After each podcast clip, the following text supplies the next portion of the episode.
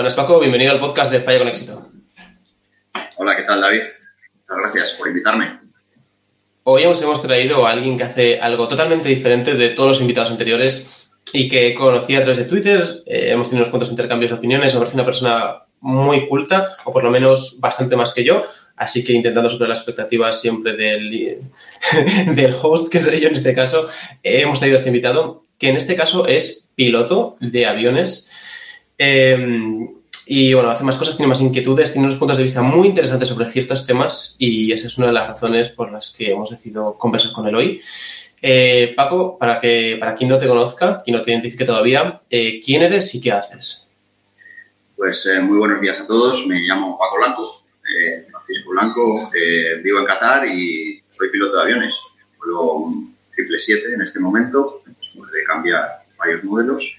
Y bueno, pues tengo una formación, estudié matemáticas en la Universidad Autónoma, estudié japonés en la Universidad Autónoma de Madrid eh, llevo prácticamente toda la vida viajando. Y bueno, pues he acabado volando aviones como podría haber hecho cualquier otra cosa, verdad. ¿Por qué japonés? ¿Con qué edad decides estudiar japonés y con qué razón? Pues em, estaba en la Universidad Autónoma haciendo matemáticas y hacía artes marciales. Hice Aikido muchos años y eran unos estudios que eran muy baratos y, y muy fáciles de acceder en la Universidad Autónoma y era pues vamos a hacer otra cosa. Y terminé haciendo el ciclo completo, que eran cuatro años, eh, de lengua y cultura japonesa. ¿Podrías hacer la misma presentación de Hola, soy Paco Blanco en japonés? Eh, eh, bueno, simplemente presentarme. Master, Paco Interesante, interesante. Em, y, decías, y dices que acabas eh, volando aviones como podrías haber acabado haciendo cualquier otra cosa. Entiendo que no es ninguna pasión y que simplemente en ese momento surgió como una idea y dijiste, pues la cojo y ahí estás. Pues estaba haciendo otro trabajo, trabajaba para el grupo Inditex, que trabajé varios años, estaba viviendo en Bélgica eh, y digamos que mm, me pareció un mundillo súper interesante eh, era un cambio en mi vida, en un momento en el que ya no iba a avanzar eh, profesionalmente más donde estaba. Eh, volé en una avioneta con un amigo y, bueno, pues decidí dar un cambio radical y me encantó la experiencia y decidí dedicarme a ello. Nada más. Hay algo que me gusta preguntarle últimamente en concreto a los invitados y que creo que a veces nos da mucha perspectiva, por lo menos a mí, luego fuera de micros también con la gente que descubro de otras áreas o que pueden contar cosas mejor que no sé. Y es preguntarles por, digamos, cosas que ellos perciben del mundo exterior a su ecosistema, ¿no? Pues en el caso, pues, tú eres piloto, pues toda la gente que no es piloto, ¿cómo ellos perciben la aviación o a los pilotos y tú crees que se equivocan? ¿O qué hay dentro de la aviación o de, esa profesión que crees que la gente no suele tener en cuenta y, y tiene una perspectiva errónea que solo puedes, por lo general, llegar a ver desde dentro? Bueno, pues en mi caso, eh, evidentemente la ventana que, me dan algunas redes sociales, ¿no? Eh, la percepción, eh, como tú me, dices a veces, es de Bragger, la, percepción de qué bonito es estar ayer en Maldivas, que estuve antes de ayer en Maldivas, o estar pasado mañana en Madrid o, dentro de poco en Seattle, ¿no? pasando año nuevo, y dices, joder, qué bonito. lo que se pierde la gente es las horas de jet lag, las horas de ausencia en casa, eh, la percepción también de la fiesta constante, ¿no? Este tío tiene que estar con las patas por ahí constantemente de fiesta y nada más lejos de la realidad. La verdad es que es eh, actualmente trabajando mucho, es muy duro. Físicamente es muy, muy, eh, muy duro. tienes que controlar muchísimo qué comes, qué bebes, a qué hora te vas a la cama, a qué hora te despiertas para, para intentar hacerlo lo mejor posible el trabajo. Entonces, bueno, tiene su parte preciosa que, no la voy a negar y yo soy, estoy muy agradecido con ello, pero, eh, pero hay una parte oculta ¿no? de estudio constante, de, esfuerzo también constante para mantenerte al día, que esa parte pues la gente no la ve. Bueno, la, responsabilidad de los pilotos en general siempre está más que demostrada, ¿no? Y, la quiero hacer notable en esta conversación también. Em, y, y has dicho algo que me parece muy interesante, que, que, no recaía en que a lo mejor ni siquiera... y yo le presto bastante atención a esto y ni siquiera pensaba que a lo mejor los pilotos le prestáis tanta atención, ¿no? Y es el tema de, tienes que prestar mucha atención a cuando duermes, que eso puede entrar un poco más en, en la forma de ver lo normal, pero cuándo comes, qué comes, qué bebes. Háblanos un poco, digamos, de, ya no solo a nivel alimentación, pero de todos los cuidados que conlleva ser un piloto, digamos, responsable por la responsabilidad que tiene. Eh, bueno, es, una profesión más dura de lo que parece. De hecho, eh, si no ha cambiado la cosa, mm, un dato horrible es que somos eh, la profesión que menos dura después de jubilarse. Es decir, te jubilas y te mueres, básicamente. ¿Por qué? Porque eh, una de las peores cosas que, puedes hacer al cuerpo es la falta de sueño o el, romper el sueño, ¿no? Que los jugadores de póker, eh, especialmente eh, jugando en determinadas zonas del mundo, conocéis perfectamente, porque, porque la noche no es buena para, para esto. Pues imagínate que tienes eso constantemente durante toda tu vida, es decir, dos noches de despierto, tres días de sueño, cuatro noches de sueño. No hablamos ni siquiera de un turno de todas las noches, como puede tener un, médico o una enfermera o otras profesiones, ¿no? Hablamos de una ruptura constante del ciclo de sueño. Entonces, eh, a mí me interesa muchísimo estar sano, estar a tope, hacer lo mejor posible todo lo que puedo hacer. Eh, eso en una entrevista tuya con Rubén Gargallo me pareció súper interesante, eh, su, su visión ¿no? acerca de, estar o hacerlo, eh, sacar el máximo partido a su persona, sin más. Pues yo también estoy súper interesado en eso, eh, leo y, escucho a muchísima gente experta en la materia y entonces, por ejemplo, un dato interesante es que para evitar el jet lag, una cosa que yo hago y, lo he sacado a través de, los mayores expertos en el mundo en sueño, es eh, el ayuno intermitente. Es decir, yo si me voy a Seattle, por ejemplo, que tengo una diferencia horaria tremenda, no como durante el vuelo. Eh, prácticamente nada. Bebo, bebo café eh, y procuro dormir porque en el vuelo hay horas de descanso, pero no como absolutamente nada. Y cuando llego a Seattle, como. Ahí le estoy dando una información a mi cuerpo acerca de dónde estamos y, a dónde vamos. Si, por ejemplo, durante toda esa noche yo siguiera comiendo, eh, como va a ser una noche y día, porque son, creo que son 15 horas de vuelo, 14 horas de vuelo, al cuerpo le estoy dando información errónea. Es decir, le estoy diciendo, mira, es de noche, pero a las 3 de la mañana vamos a hacer una comida fuerte. Y entonces eh, el cuerpo está diciendo, oye, ¿qué pasa aquí? ¿Duermes o comes? Eh, ¿Qué quieres? ¿Energía o quieres descansar? Porque no, no lo entiendo muy bien. Entonces, todas esas cosas yo intento aprender lo máximo posible, me, me ayuda muchísimo a estar al, nivel que quiero estar, ¿no? que es llegar a Seattle y estar a, un nivel de energía bueno y estar descansado. Y entonces, pues, esas son las cosas que yo hago personalmente, que es informarme mucho de, cómo estar lo mejor posible. te digo, con, Rubén me encantó esa parte de la entrevista porque, porque realmente la tenemos en común. Has dicho algo muy interesante y que quiero recalcar que a lo mejor en su inicio te parece que es una tontería y una banalidad activa a mucha otra gente, pero me parece muy interesante y es eh, la razón número uno para tomar una decisión, sea comer, beber, dormir, descansar, lo que sea, es eres tú, es, priorizar, digamos, a, ti mismo como, como, individuo, como ser humano, como organismo y tus objetivos, obviamente, y un poco la estructura que tienes en tu vida. Después de eso, ya vas escalando de los costes que supone algo, etcétera, ¿no? A veces es financiero, a veces es, eh, pues decido sacrificar, eh, quedar con esta persona para hacer esto en nivel profesional, eh, parte personal, relaciones con trabajo. lo que creo que ocurre muchas veces es que la gente cuando ve algo que tiene un coste ridículo o ínfimo en una de estas áreas, se olvida de ellos mismos. Y me explico. Vas en el avión, un vuelo largo, comida gratis ¿cómo no vas a comer? es que esto me viene genial porque yo, hasta que descubrí que las veces que no comía en los aviones, bueno, y luego hacía algunas cosas más que a mí por eso no funcionaban para evitar el jet lag, pero eh, no comía en los aviones y todo el mundo me trataba loco, decían, pero si es gratis. Y yo les decía, ya, pero es que me sienta bien no comer. Dicen, ya, ya, pero es que es gratis, ¿sabes?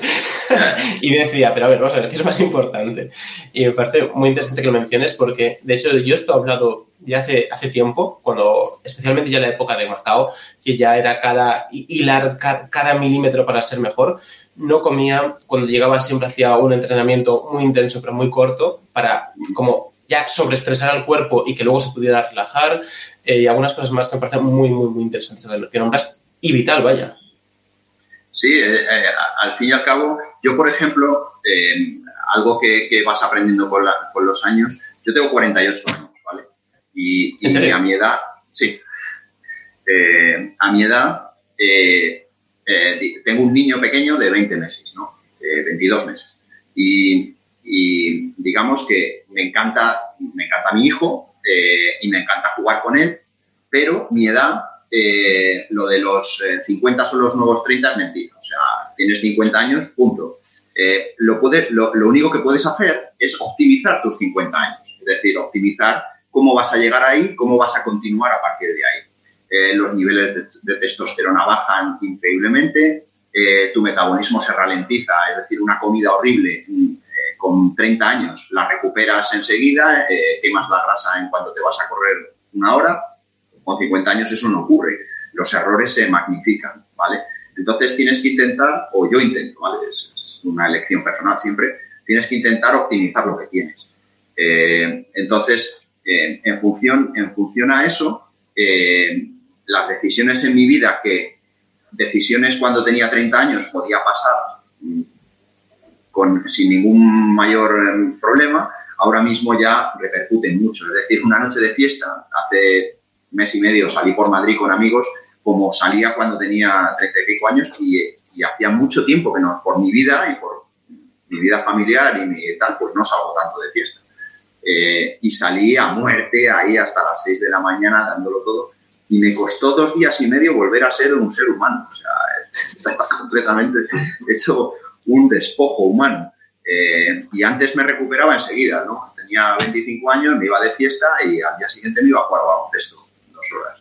Entonces, em, digamos que, yo sí focalizo mucho eso, es súper importante, los pequeños detalles.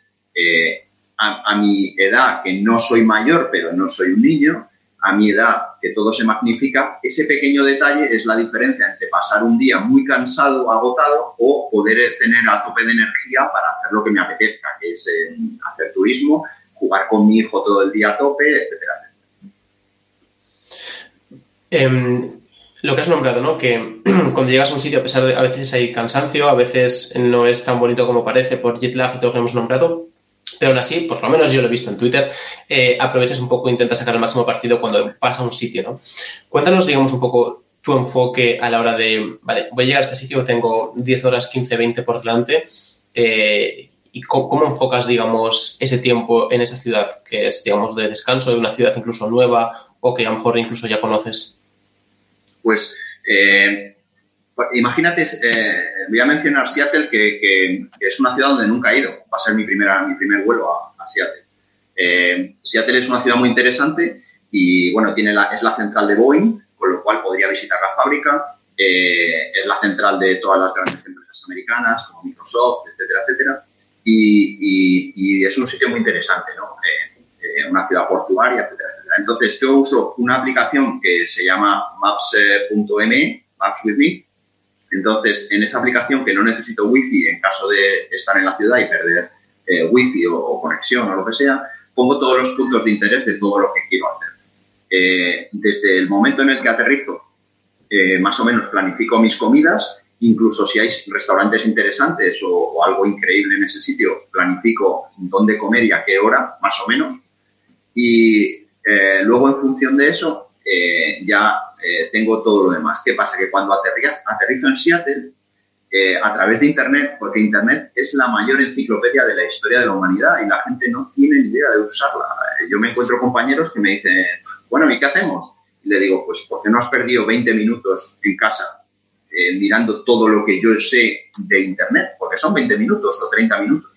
Internet te dice los mejores restaurantes, las atracciones turísticas, lo, verdaderamente interesante. Incluso em, cosas de, los locales, lo, que te recomienda la gente de la ciudad. Hay muchos eh, sitios web que te recomiendan eso. Entonces, yo cuando aterrizo ya sé todo eso, ya lo tengo planificado. Y entonces, dependiendo del tiempo meteorológico, sea frío, si llueve, si nieva, pues eh, ya eh, continúo con mi día. Y no lo sé, aterrizaré probablemente, aterrizo creo que a, mediodía de allí y, y, a ese mediodía pues directamente me voy a ir a comer. Voy con más compañeros, evidentemente, eh, vamos cuatro pilotos y a veces coincidimos gente más o menos de la misma, eh, de la misma ideología o, simplemente congeniamos, eh, tal, a veces no. Entonces, yo normalmente propongo, mira, voy a llegar y voy a hacer esto. ¿Te quieres apuntar? Mira, este sitio es muy interesante, ¿te quieres venir?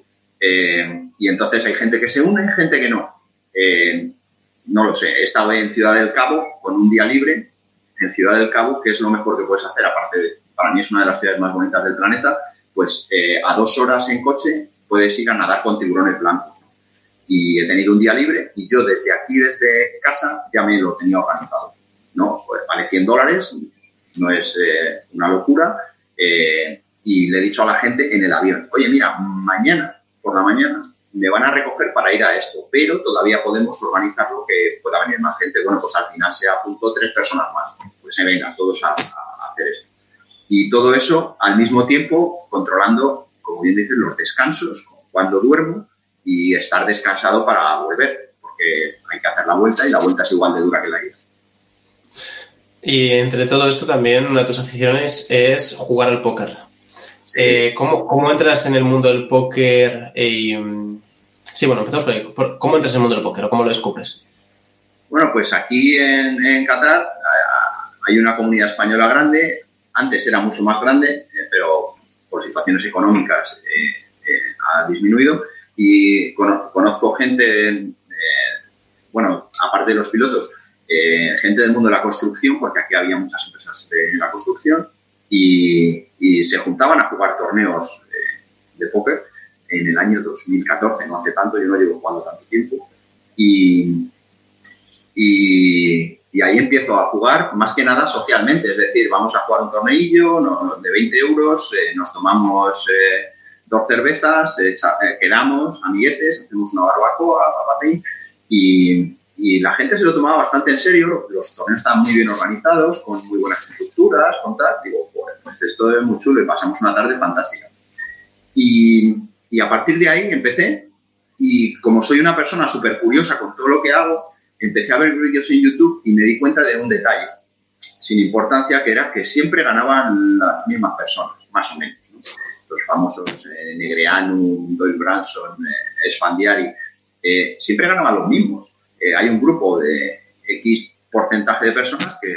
Y, yo pensé, digo, a ver, este juego tal, yo como matemático, pues tiene que haber aquí probabilidades y siempre ganan los mismos, pues tienen que hacer algo diferente.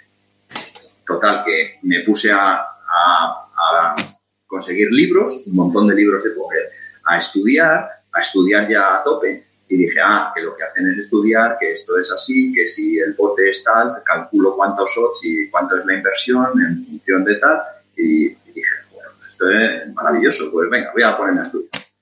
Y, tal cual lo hice. Y luego tuve la malísima suerte, horrible, de que cuando comencé a jugar fuera, en casinos, mi primer torneo lo jugué en un casino que ya no existe. El casino existe, pero no se juega póker en Venecia, en Canovera, que es un casino americano que hay fuera de la ciudad de Venecia.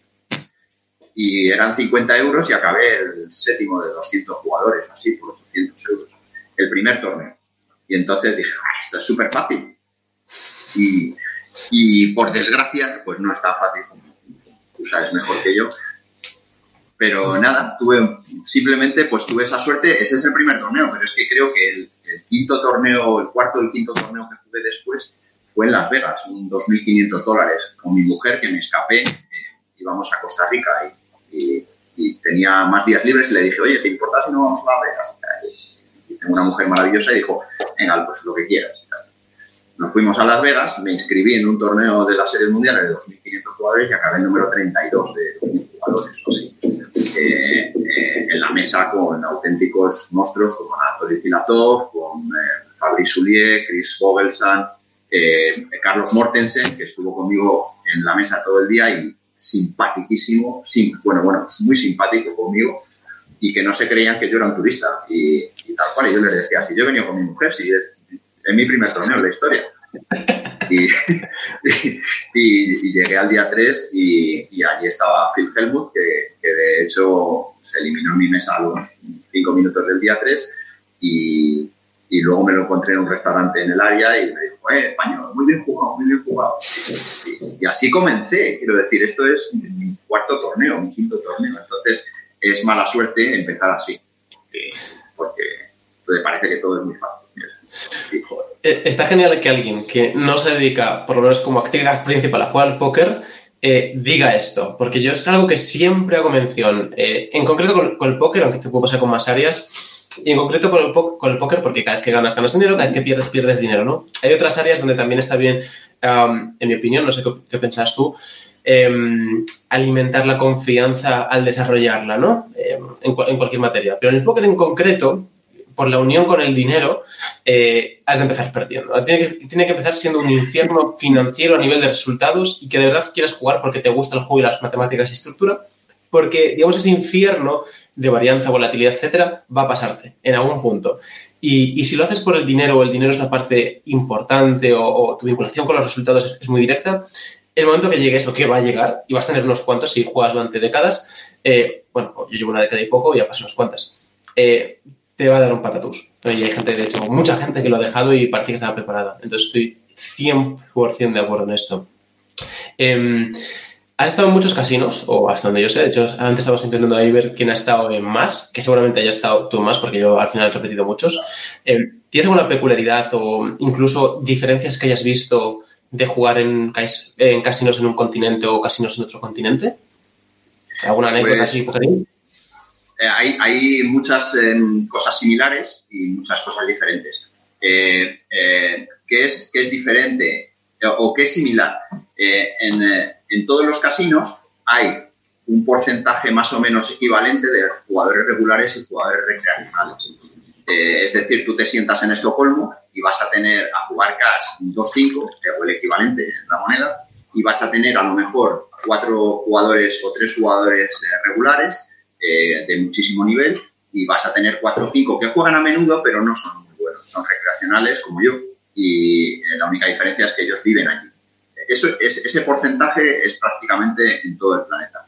Eh, entonces, eh, casi siempre es la misma historia. Yo me siento en un sitio donde no me conocen de nada, no me han visto nunca, el jugador eh, regular me intenta apretar muchísimo, intenta ver mi nivel de miedo, tribeteándome, no sé, tonqueándome cosas salvajes y tal, y cuando ven que más o menos me manejo bien, dejan de hacer, dejan de hacer ese bullying, ¿no? bullying de mesa, eh, que, es, que es bastante común. Y una vez que te conocen, una cosa muy interesante es que el jugador regular te recuerda casi siempre. Es decir, yo vuelvo un año después o siete meses después y me dice, hombre, ¿qué tal? ¿Otra vez por aquí? Porque sabe hasta que eh, el, el buen jugador tiene muy buena memoria. Entonces sabe a quién puede mm, jorobar y a quién no, o a quién puede eh, hacerle bullying. Eso es algo común. ¿Qué es, qué es eh, diferente? Diferente es la educación, es decir, la educación en las mesas, la educación en tal, un, punto que yo he, apretado mucho en Twitter, que es eh, la mala educación española en la mesa. ¿Está cambiando? Yo creo que sí está cambiando. Estuve jugando hace poco el, el SPP Madrid y, y el, el nivel era increíble. El, mes, perdona, ¿el mes pasado eso? Sí. Sí, sí, tenía unos días de vacaciones y fui a, Madrid y estuve jugando. Pues no cuadramos de milagro, porque yo estuve por ahí varias veces el mes pasado. Mm, pues eh, jugué prácticamente todo, jugué High Roller, el Main Event eh, y, con muy mal resultado, pero bueno, no se puede ganar siempre. Y, y en, en España ha mejorado la cosa, pero ha sido horrible tradicionalmente. Es decir, yo me he sentado, especialmente los jugadores de cash regulares han sido siempre horribles jugadores. Por ejemplo, eh, comentar manos en las mesas. Eso, eso sigue ocurriendo de vez en cuando. Es decir, dos jugadores que más o menos parece que saben de lo que hablan, en voz alta empiezan en la mesa. No, mira, porque tú le tenías que haber resumido, porque no, la jugada correcta habría sido. O sea, ¿eres idiota o qué? Eh, eso se habla en el baño, tomándote una hamburguesa con tus amigos, fantásticamente, pero no se habla en una mesa. Porque, para empezar, puede que estés faltando el respeto al jugador que ha hecho la jugada para ti no correcta. Suele ser así. Cuando alguien hace algo no correcto, los demás en voz alta lo comentan. Eso es muy español. Y, otra cosa horrible es eh, eh, el tratamiento a los crupieres. Eh, es común, yo me sentaba en una mesa de Omaha y sentarse una chica normal, una croupier de veintipocos años y el señor, vaya, ya estás aquí otra vez, ayer solo me diste malas cartas, a ver si te vas pronto, a ver si te cambian pronto. Pero señor, que estas chicas solamente hacen su trabajo y, tiene usted que respetarla. Entonces, últimamente yo tengo muy, poca paciencia con eso y suelo levantar la voz porque ya es demasiado. Y eso, por ejemplo, eh, te sientas en Estados Unidos y no ocurre. Te sientas en, en Suecia y no ocurre. La gente es hipereducada, muy callada. Si tú haces algo que ellos creen que, no, es horrible, pues lo comentan tomándose un café después o se lo callan simplemente. Eh, piensan, dicen, joder, pues este tío ha cometido este error de puta madre. La siguiente jugada ya sé dónde tengo que, ganarle, ¿no? Eh, pero es la mesa es súper educada. Y entonces esa parte me gusta mucho de jugar en sitios eh, fuera, porque a veces yo abro conversaciones con mi trabajo, con lo que sea, conversaciones con la gente, y entonces ganes o pierdas, eh, cuando te vas, la gente, bueno, oye, un placer haber jugado contigo español, pásatelo bien, ojalá nos vuelvas pronto. Y, y eso es bueno para mí como recreacional y bueno para el regular porque tiene a un tipo eh, que juega mucho peor que él más contento, que está encantado de volver a sentarse ahí, pasar un buen rato, aunque pierda dinero. Eh, entonces, esas son las mayores diferencias quizás de comportamiento. curiosidades, pues mira, quizá el sitio más friki donde he jugado es en Vietnam, en Da Nang, que es, Da Nang es el venidor de Vietnam, ¿no? Es un sitio fantástico de playa, con hotelazos, eh, muy, yo, he estado. Ah, sí, pues entonces saber de, lo que hablo. Pues eh, yo antes iba regularmente a Da Nang, que es un sitio, es de los pocos sitios que me gustan de verdad en Asia, y ahora con el COVID ya... ¿Puedes profundizar un poco por curiosidad? De hecho, eh, perdona que te interrumpas, lo, lo hilamos. ¿eh? En YouTube tengo un vídeo o varios de cuando hice un viaje por, por todo Vietnam y todo Camboya con mi madre hace unos años, cuando yo vivía, en Macao. Y hay una parte en Da Nang, de hecho, para los que hayáis visto el vídeo, los vayáis a ver, hay una parte que es espectacular, que es como un mini tren, o sea, tren en el sentido que va sobre raíles y va, el vídeo creo que va descendiendo y está, en realidad, lo, único que ves desde ahí es todo bosque, o sea, todas las montañas son todo bosque, increíble. Eh, la playa abajo, súper tropical y un pequeño complejo donde habíamos ido a comer, y eso es en las afueras, en las afueras de Da Nang. Y Hue también es increíble y el montecito este con el templo que está de, a mitad de camino, que no sé ni cómo se llama, ¿no? que es como una montaña que es como una pirámide y luego arriba como una cúpula y que hay un templo arriba, que lo incluso lo identificas. Em, pero háblanos un poco de Danang y por qué te gustó tanto, porque yo tengo buenos recuerdos, pero jamás lo definiría como tú lo defines, entonces tengo mucha curiosidad. Pues, pues eh, Danang es una ciudad eh, muy, muy amistosa con la gente. Eh, los turistas son bienvenidos y la gente es súper amable. Eh, la comida en Vietnam es de las comidas que más me gusta en Asia porque eso es, una, eso es parte de la experiencia y la comida es muy sana y muy barata. Eh, eh, ir a Vietnam es realmente barato. luego tienes la parte del mar y la parte interior. de lo que tú hablas, creo que es un teleférico que sube a un parque de atracciones que es una ciudad, recrea una ciudad centroeuropea como el, francesa o así, y tiene un parque de atracciones eh, dentro. Y tiene un puente con unas manos así, que es el símbolo más eh, característico de, de No sé si, te refieres a ese... Esto formaba como parte de un complejo. Era un complejo con muchas villas, muchas, 30, 40, o sea, como casas con villas, y el especie de teleférico este que iba sobre raíles, que te permitía estas supervistas, era simplemente el, medio de transporte para llegar al restaurante, que está en la parte alta, y luego te bajaban otra vez. Pero no, era esto era un complejo privado.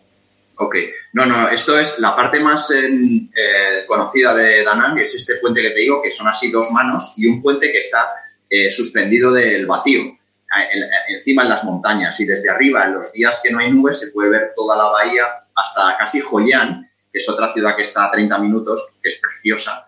Y... Joyán es lo que acabo de decir yo, que es Ue, que es la ciudad esta que no se destruyó durante la guerra. Que no, Ue está al norte y Joyán está al sur. Son dos ciudades diferentes. Son dos ciudades diferentes. Oh, perdón por interrumpir. Sí, sí, están las dos. Joyán es la antigua que digo y Ue es la antigua capital. Eso Vale, vale, sí, sí. Eso es. Entonces, eh, es, un sitio que en muy pocos kilómetros cuadrados puedes hacer tantas cosas tan preciosas, eh, visitar. Hay una zona de templos que no sé si es a lo que te refieres, que son como unos, unas montañitas eh, de granito que hay de mármol, de hecho de granito no de mármol, que hay dentro de Danang, está a cinco minutos del centro, y hay como cuatro montañas y están llenas de templos excavados budistas preciosos, o sea, una pasada, una pasada, y vale la entrada un euro, euro y medio, una locura. Sí, habla de ese sitio. Sí, ahora hemos refrescado un poco que Joyan es este, de hecho, que tiene un montón de, o sea, que es, muy antiguo porque Danang fue destruido principalmente la mayor parte por la guerra, pero Joyan no. Y Ue, para los que hayáis visto este mismo vídeo, creo, hay un momento donde hay un punto que estoy haciendo fotos y hago como que se ha roto la cámara o así, y eso es dentro de esta fortaleza. Y tengo un vídeo comiéndome un helado, y digo, ahora me estoy comiendo un helado en lo que podría haber sido, y bueno, en lo, que fue, porque es la fortaleza del palacio del emperador que China había puesto a dedo hace 800 o 900 años, y en plan, la perspectiva de aquí había un tío que mandaba mucho y, y era el puto amo de estas tierras, de miles de kilómetros en todas las direcciones, y yo vengo aquí como guiri, que me he venido desde España en un vuelo normal, o sea, algo que es accesible para todo el mundo, y estoy tomando un helado en la casa del emperador, ¿no? Y hablaba un poco de esto. Em, me parece muy interesante tu perspectiva, porque yo sí que estuve, me fascinó, a mí Vietnam me encantó, estuve tanto en norte, medio, sur, eh, y Camboya lo mismo, em, pero nunca lo, lo, vi, digamos, con esos ojos, o, o sea, no porque fuera fascinante, ¿sabes? Pero decir que es una de mis ciudades favoritas jamás se me ocurriría, la verdad. Sí, porque, bueno, yo voy a toda Asia, eh, voy a todo el planeta, literalmente. Hay, hay pocos rincones del planeta donde no eh, haya estado o, vaya ahí. Y, Asia en concreto, hay sitios muy buenos, eh, muy interesantes, pero es, es, un, es una cultura tan, tan diferente que, por ejemplo, Saigón o Hanoi son ciudades que no me gustan mucho.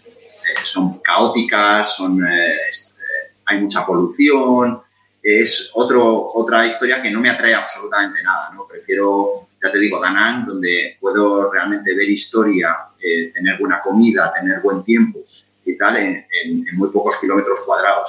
Yo la recomiendo mucho. Eh, y de esa parte del mundo es con diferencia lo que más me gusta.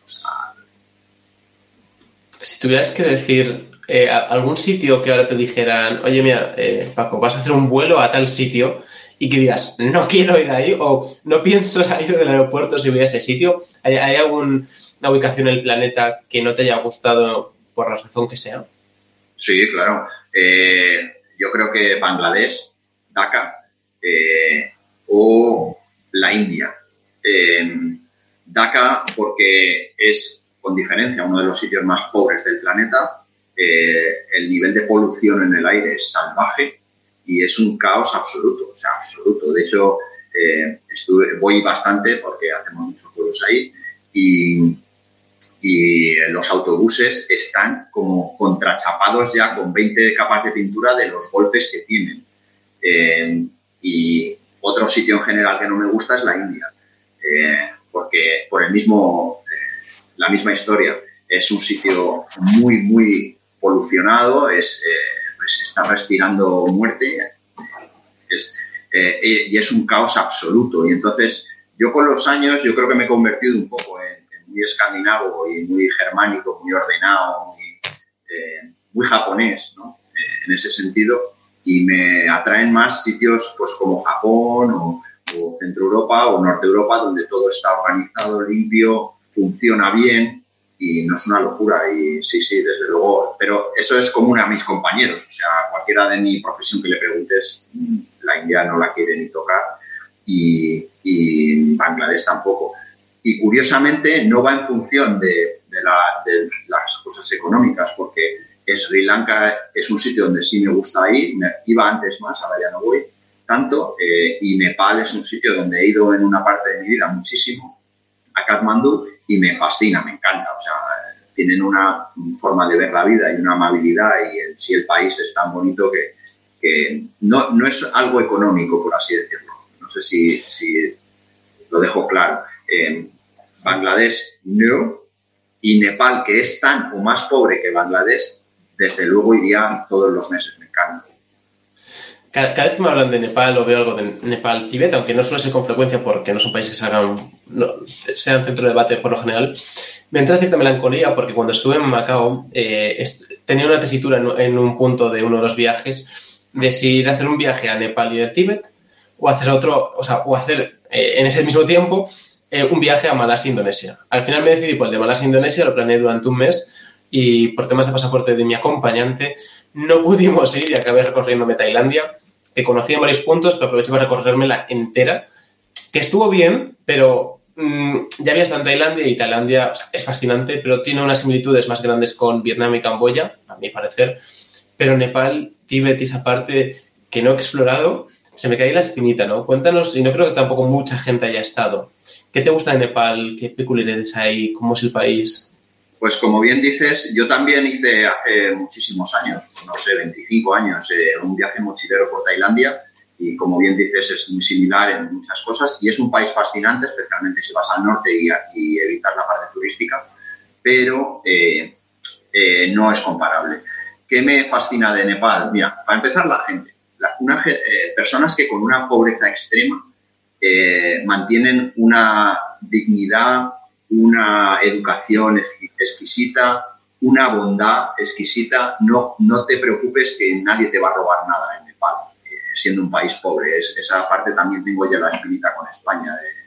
chiste que si se te cae el, teléfono del bolsillo no toca ni el suelo. Eh, entonces, eh, en Nepal eso no te va a ocurrir.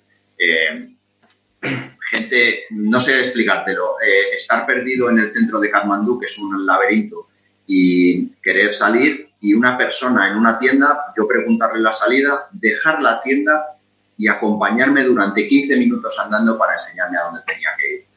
Eh, esa parte es, fascinante de la gente y eso ya la experiencia la, la, hace increíble. Y por otro lado, es una historia tan antigua y tan maravillosa. El centro de, de Kathmandú eh, está lleno de templos, los templos son preciosos, el templo de los monos, eh, Square, que es el, centro de Kathmandú, que todo eso se estuvo semiderruido, se ha semidestruido por el terremoto que hubo hace unos años. Yo fui antes del terremoto y después, y, esa parte fue muy triste. Y, luego, aparte, es el centro de, la escalada en, todo el Himalaya. Entonces, claro, eh, la parte eh, de irte a, una, a un rooftop y tener escaladores de todo el planeta eh, con su peculiaridad, peculiar forma de ver el mundo, ¿no? Y tomándose ahí una cerveza, charlando. Eh, es que no sé explicarlo, es algo que, realmente da un buen rollo. O sea, es tan, tan, es un sitio mágico, de verdad. Eh, muy pobre, muy pobre. y yo he estado, por ejemplo, en una discoteca que hay en el centro, donde nos ya ir tanto allí, te hacías amiguete del dueño. Y he estado viendo a España ganar la Eurocopa a las 5 de la mañana rodeado de nepalíes gritando España, España. Eso es la leche, o sea, 5 de la mañana de Nepal. Y, éramos dos españoles viendo el partido en, una pantalla que nos pusieron en la discoteca y, todos ahí gritando España, ¿sabes?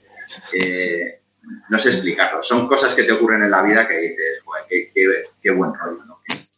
Qué bien. Y, yo lo recomiendo, por favor, ir a Nepal. La gente se beneficia del dinero turístico. Eh, eh, eh, tienes trekkings dentro del valle de Kathmandú. No hace falta ser un escalador de élite para subir a la Napurna.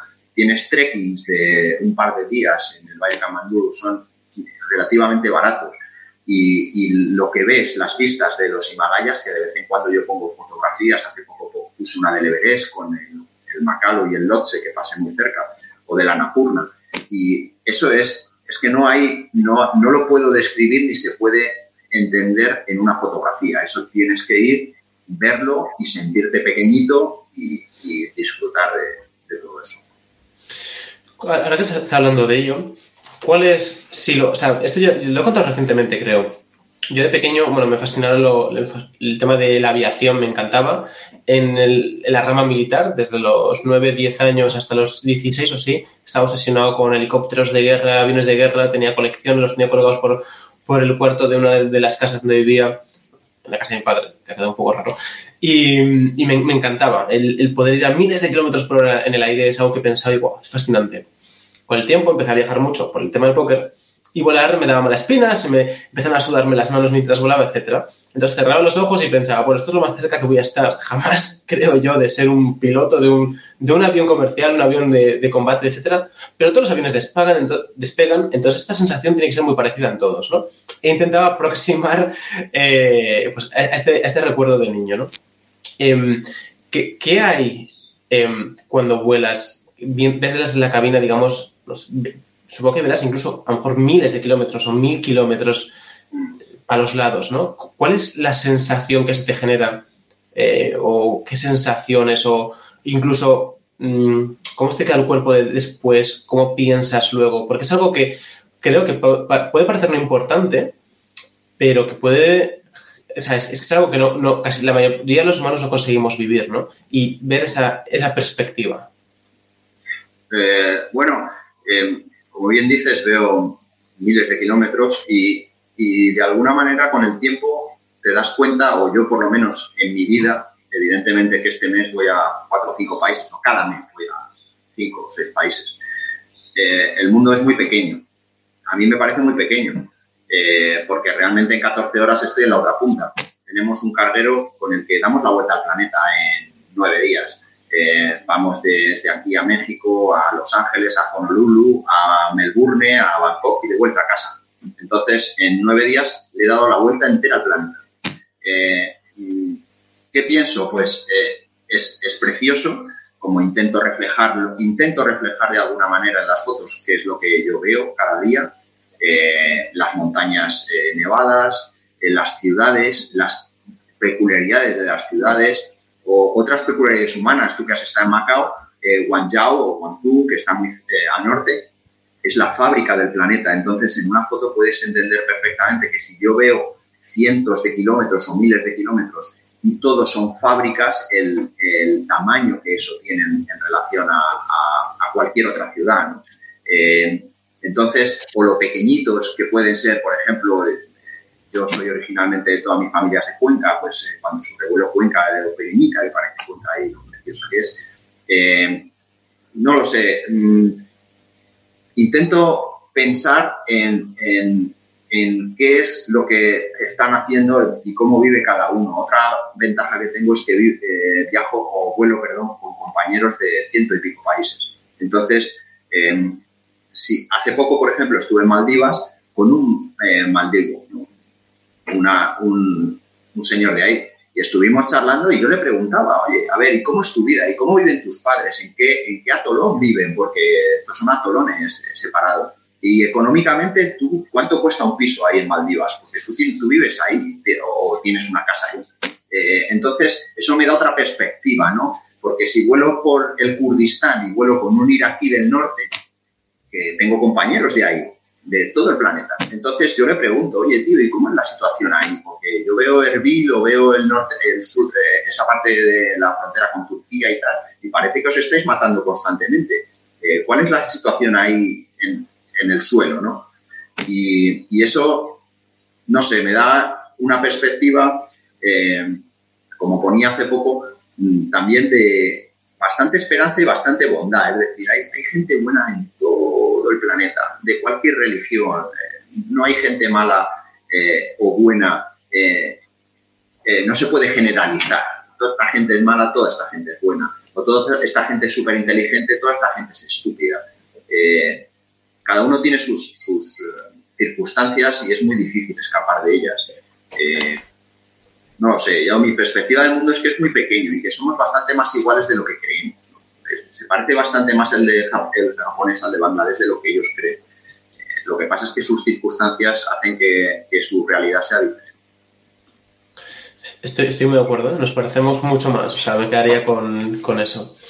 Eh, hay un país en concreto, que el otro día, de hecho, por Twitter hablamos brevemente, eh, y podía incluso entender las razones, pero me pareció interesante porque especialmente, bueno, reciente, a modo anecdótico, el otro día estaba en Madrid, de hecho que te decía, ¿no? Que poco antes de lo que decías o poco después, no recuerdo, y había una persona en la mesa de atrás que estaba bebiendo alcohol y al parecer, bueno, lo conocía todo el mundo, pero bueno, hablaba en inglés. Y decía, uff, hoy puedo beber más, que no sé si habéis visto que la gente que vive en Madrid es la gente que más esperanza de vida tiene de todo el mundo. Tiene de media dos años más que todo el mundo. Así que puedo tomar un montón de cervezas que vivir dos años más, ¿no?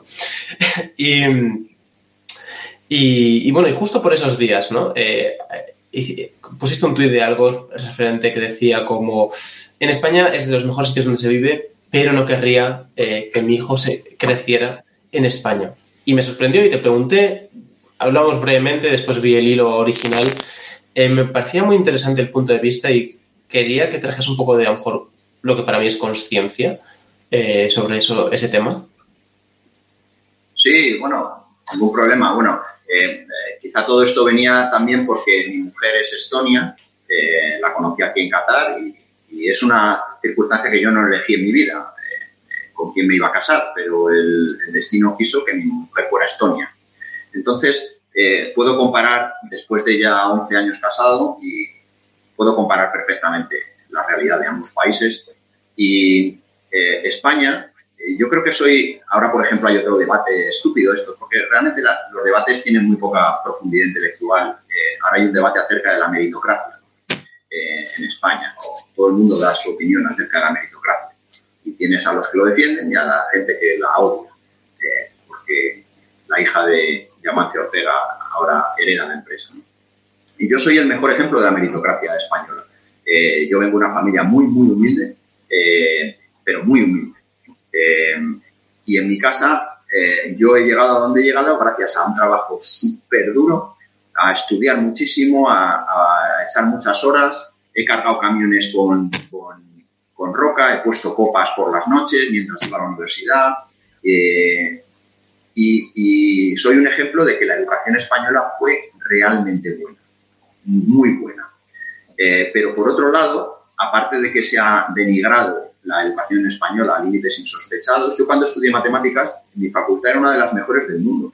Era no lo sé, una de las 10 o 15 mejores del planeta. Yo tenía profesores que venían de Princeton, habían estado 20 años en Princeton y habían vuelto a España, españoles, y habían vuelto a dar clases en la Universidad Autónoma de Madrid.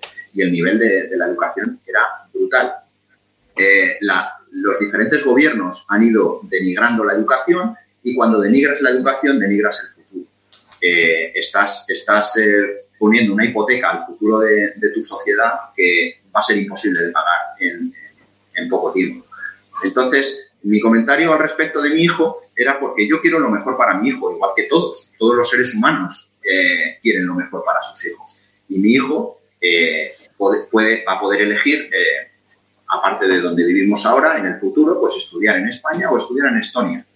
Y claro, la diferencia cuando comparas Estonia, que es el país número uno de Europa en educación ahora mismo, y uno de los top tres o cuatro del planeta, y lo, y lo comparas con España, eh, pues es, es que no, no hay elección. Yo quiero lo mejor para mi hijo y lo mejor para mi hijo es Estonia a día de hoy.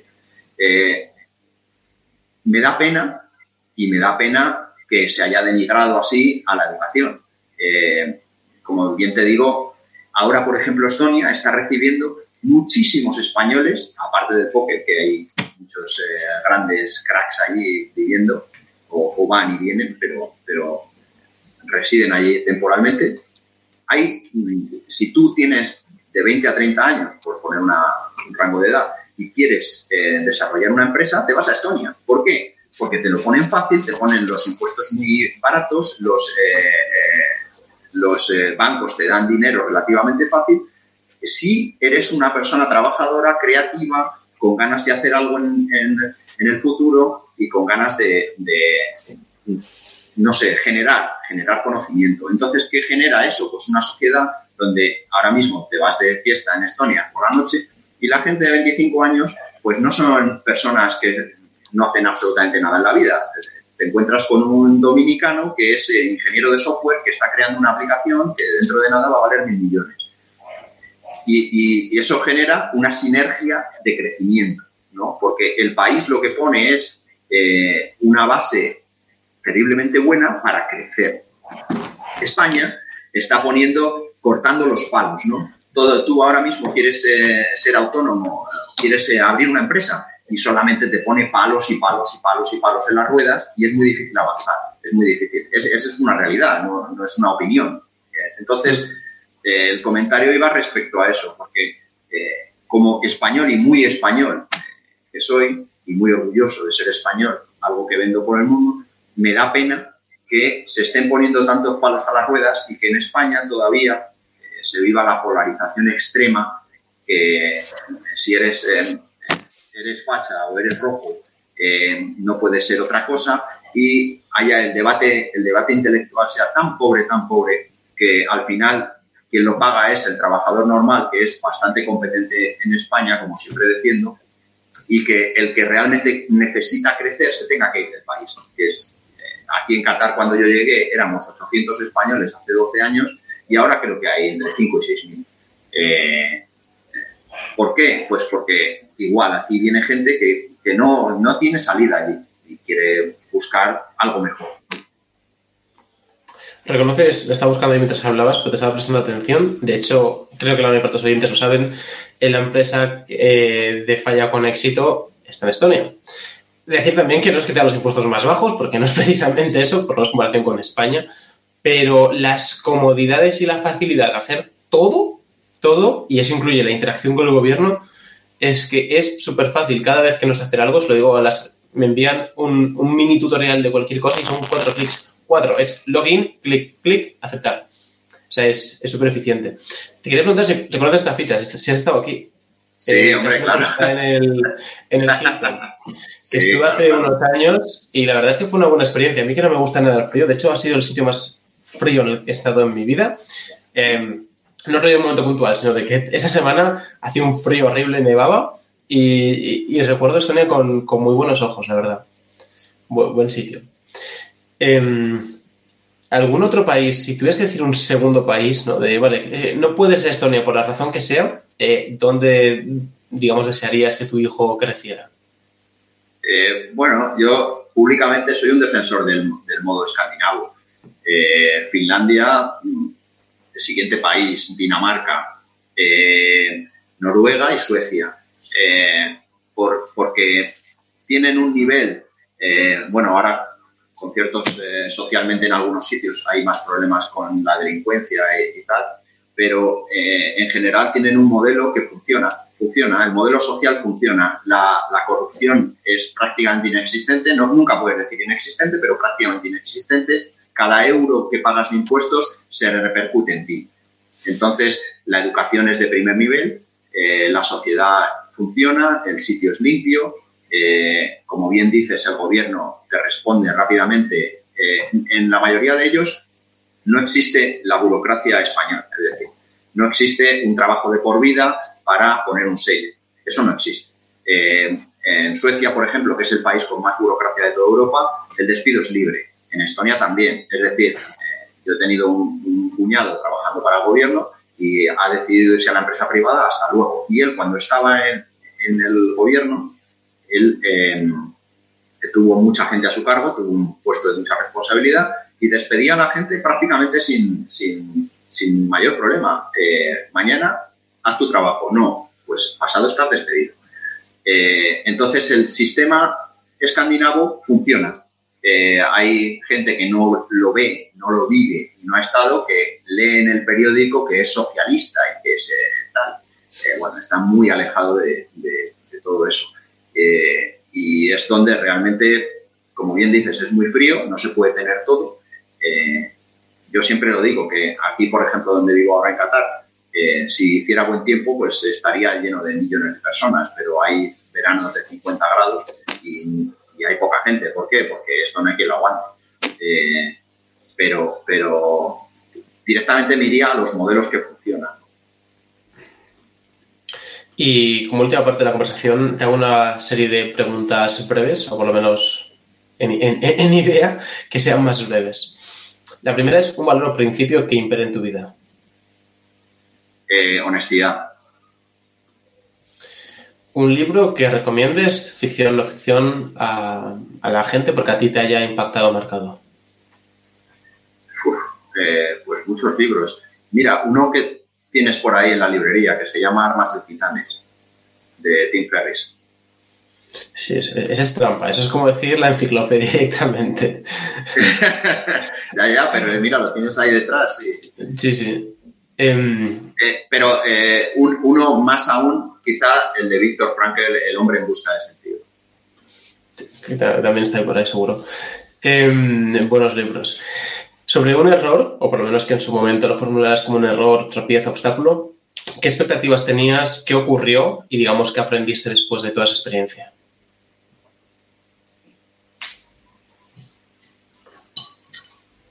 No me va a costar. He tenido muchos errores. Pues es que no. Normalmente el error ha sido eh, menospreciar a otras personas, eh, incluso en mi trabajo. Me, explico.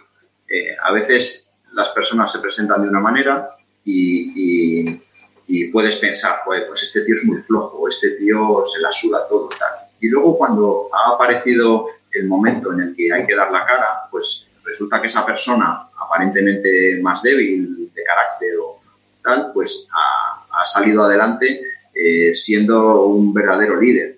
Y, ¿qué he aprendido? Pues con los años aprendes de alguna manera a callar más y a escuchar sobre todo mucho más. escucho muchísimo más cuanto, cuanto más años pasan es, la lección de vida que más, que más quizás he aprendido. A escuchar al 100% de las personas que me rodean. ¿A qué dices que no o, o qué no tiene cabida en tu vida? ¿Qué no tiene cabida en mi vida?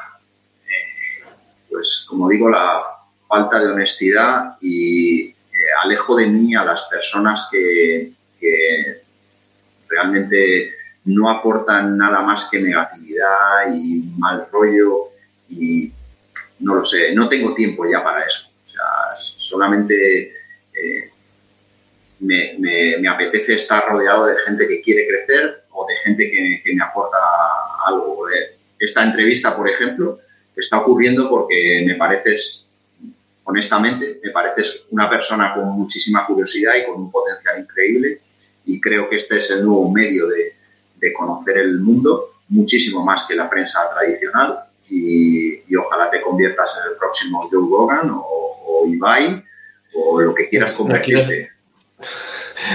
Has dicho, no, voy a decir la segunda parte, aunque no, no, hay nada de malo en ello. Iba a decir, has dicho Joe Rogan, iba a decir no quiero ser calvo, has dicho Ibai, iba a decir no quiero ser. Pero bueno. Eh, Pero me, me, has entendido perfectamente. Sí, sí. Gracias por, por el cumplido. Em, como última pregunta, totalmente diferente, esta es dedicada, hecha solo para ti, debido a la descripción de tu Twitter, por mera curiosidad, ¿no? Es que eres un. Que, los Porsches y los Boeing son tu religión, ¿no? Hay algo en los Porsches, bueno, es un coche, al final mucha gente le fascinan los coches, ¿no? Pero a lo mejor hay alguna razón de ser. Em, ¿Y por qué los, bueno, por qué los dos son tu religión? Eh, pues yo creo que eh, mi perspectiva es un poco diferente a lo que podrías esperar, a lo que la gente puede esperar. Eh, en contra de lo que, bueno, tengo un Porsche, es evidente, un 911 Turbo, eh, en contra de la idea de coche de lujo o coche que no te puedes permitir o coche para que el vecino te mire, que esa también es muy español. lo que me fascina es la perfección, lo que me fascina es la gente que, intenta hacer lo que hace absolutamente perfecto. Entonces Porsche se dedica a eso. Otra marca que, es similar es Lexus.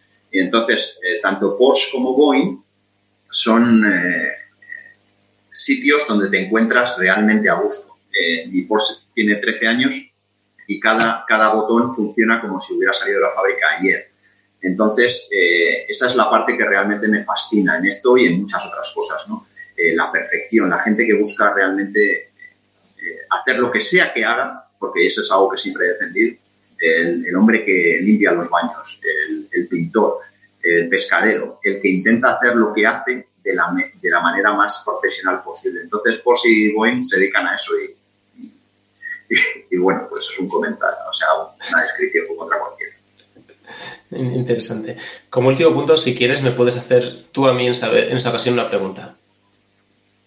Eh, ¿Dónde te ves dentro de 10 años? Eh, y no te digo respecto al podcast, respecto a este podcast, eh, ¿hacia dónde lo quieres desarrollar? Esto es información confidencial, ¿eh? Pues mira, en la grabación, el día de grabación de este podcast, 16 de diciembre, estoy en conversaciones con varias agencias y freelancers que gestionan contenido de redes sociales, que crean contenido, es decir, cogen la conversación y crean fragmentos, editan el sonido, gestionan páginas web, etcétera, todo lo que tiene que ver con un marco digital, para a partir del año, no sé si en enero, febrero o marzo, el punto que sea, eh, tener un equipo, mejor no un equipo a tiempo completo de todas las partes, ¿no? porque a lo mejor no es necesario, pero que empiecen a hacer tareas que yo no hago, ni quiero hacer, ni voy a hacer, no por vacantes, no porque no me da el tiempo para todo y no es mi especialidad, no me gusta hacerlo, para que eh, estas conversaciones puedan crecer en audiencia y eso pueda hacer que venga más gente y crear mejor contenido, porque esta conversación, estoy seguro que si hay un equipo que la gestiona, va a llegar a más gente y eso es bueno eh, para mí si quiero crear algo de esto. Pues, y, para ti, porque es en plan, has dedicado tu tiempo y tu energía a transmitir ciertos mensajes que tú crees que son útiles y estoy 100% seguro que hay gente que le va a ser útil. Contra más gente llegue, más fácil es que le siga ese mensaje. Entonces, eh, esa es un poco la dirección de, este podcast, ¿no? Digamos, formalizarlo, profesionalizarlo, eh, hacerlo mejor em, en, todos los sentidos y unirlo a algo. Em, actualmente ya los cursos que hice con Gerard, incluso de formación para juegos de póker, de poker shots, están en stand-by. No sé ni siquiera si se pueden comprar. Eh, ninguno de los dos estamos dedicando tiempo a eso, ni tenemos pensado dedicárselo. El curso de Falla con Éxito ya no está disponible, ya se puede comprar. Tampoco quiero ir por ahí, no quiero hacer formaciones tengo dudas de qué quiero hacer. Eh, el libro que estaba escribiendo que empecé en primavera ya está listo, está revisión tras revisión, pero está listo, entonces es pues una pieza más. Obviamente, si pensamos en términos de monetizar, no, ninguna de las cosas es lo, que me vaya a dar muchísimo dinero, pero nunca lo he hecho por dinero. Eh, si fuera por eso, estaría seguiría jugando al póker, pero no, es una necesidad.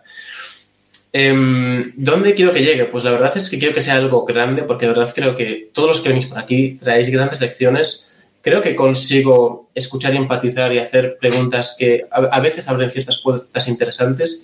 Y lo que tú has dicho, lo que tú has transmitido hoy, a pesar de que va a haber gente que lo ha acordado hace cinco minutos, es brutal. Has viajado por todo el mundo, has visto todo el mundo, lo has visto desde arriba, desde abajo. Llegas a una ciudad y la exploras.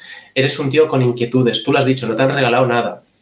Tu punto de vista es súper valioso, súper valioso. Y alguien que, que, no tenga esa perspectiva, si te escucha e intenta aplicarlo a su vida, le iría mucho mejor. Y yo de verdad creo eso. Y por eso, pues en cierta medida, quiero que es, todo esto tenga mejor forma para que llegue a más gente y más gente se beneficie, básicamente. Eh, eh, por un lado, por tu parte, eh, de verdad, sigue por este camino porque lo que ha ocurrido en, la sociedad en la que vivimos y sigue ocurriendo es que la monetización es una consecuencia indirecta de desarrollar algo que, te apasiona y que realmente te interesa. Yo soy un gran seguidor de muy buenos podcasts. Joe Rogan, prácticamente todos los podcasts me los escucho y que para quien no lo sepa es el número uno mundial en esto. Y esta es la nueva realidad, es decir, eh, Antiguamente solamente la realidad del mundo llegaba a través de los periódicos o de ver la televisión. Hoy en día vemos que está tan manipulado todo y que es tan mentira. Eh, eh, y yo lo, yo lo vivo a diario, ¿no? Estar en una ciudad, ver las noticias y ver la realidad que estoy viendo y que es totalmente diferente. Entonces vosotros sois los transmisores de la realidad a partir de ahora. Eh, y además una realidad sin, no, sé cómo explicarlo, sin manipular, porque yo digo lo que pienso y, desde la suerte de que no, no, me importa caer bien o mal, es lo que pienso eh, y espero ayudar. Y, de verdad que te animo a que sigas por este camino porque, porque es, una, es una pasada, porque realmente eh, se, se, crece mucho más en común así que de ninguna otra manera. Es, es, es tener unas armas increíbles. Y por otro lado, yo intento dar mi granito de arena eh, a mí a través de las redes sociales me llegan eh, por privado muchísimas consultas, pero muchas. Gente que, que, este, que viaja simplemente me pregunta, oye, ¿qué puedo ver aquí? ¿Qué puedo hacer aquí? ¿O me puedes ayudar con esto? ¿Cuál es tu opinión del otro? y yo contesto al 100% de las personas, al 100%. Eh, ¿Por qué? Pues porque mi visión es diferente y porque creo que si alguien tiene la necesidad de que yo le pueda ayudar en algo, en lo que sea, eh, eh, pues de hecho lo voy a hacer sin ningún problema. Pero yo que sé, mucho ánimo, mucho ánimo. Es, una, es una pasada y esto solo creo, creo que solo puede ir adelante y, sigue explorando las, tu curiosidad porque tu curiosidad te va a hacer crecer a ti y crecer a cualquiera que vea esto. Sí, esto es algo que yo siempre he dicho que es, eh, yo lo hago sin que suene mal, pero lo hago por mí. A mí, o sea, para mí esta conversación, que, o sea, es que yo en los primeros podcasts ya lo decía, en plan, yo estas conversaciones ya las tengo fuera del micro, no de la misma forma, como sabes que va a ser grabada, intentas que cada segundo sea mucho más valioso, a lo mejor en otro tipo de conversación te puedes ir más por las ramas, entras en, puntos que sabes que son bastante irrelevantes para ambos, pero es los vaivenes de una conversación normal, ¿no? Pero eh, es, que de verdad creo que les, son útiles a, gente y, al, igual que tú cuando haces cosas de envían privados te dicen lo agradecido que es la gente, me pasa lo mismo y, me fascina, me fascina absolutamente. Entonces, como resultado me da igual. Eh, esto, esto, de hecho creo que es un área que no encajaría con lo que yo decía antes, es un área, el podcast o un millón de otras áreas profesionales o no profesionales como hobbies, que no necesitas que ser penalizado al inicio em, para que te vaya bien, pero sin duda que yo como no necesito el resultado, em, el resultado va a ser bueno siempre porque para mí ya estoy ganando, independientemente de todo lo demás. Así que, ahora sí, muchas gracias por tus palabras, muchas gracias por tu tiempo. Cuéntale a la gente dónde, dónde puede encontrarte, si quiere hablar contigo, si quiere seguir tu Twitter.